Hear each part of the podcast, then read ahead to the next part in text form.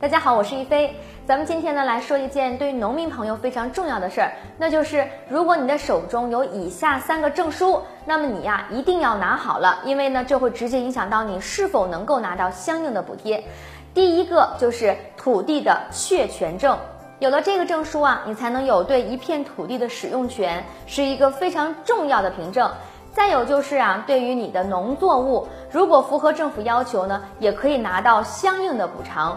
所以呢，这个证书啊，农民朋友可一定要保存好了，不然的话呢，你如何去证明这块土地应该是由你来耕种呢？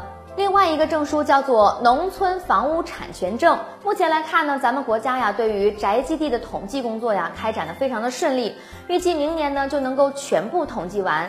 在统计的过程当中啊，咱们国家对符合条件的农民朋友也会发相应的证书，以此来证明啊，这间房子或者是房子下面的土地啊归你所有，或者说你有权使用。所以呢，这个证书对于农民朋友来说呢是非常关键的。比如你想卖房子，那你连房子是你的证明都没有了，别人怎么能买呢？最后一个呀，就是独生子女光荣证了。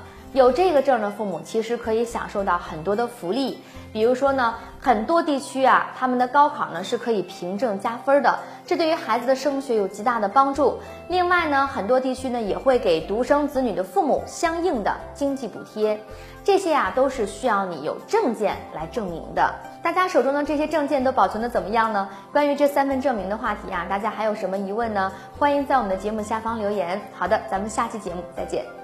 分享财经知识，点评热门话题。大家好，我是一菲，快点击关注，让财经资讯尽在掌握。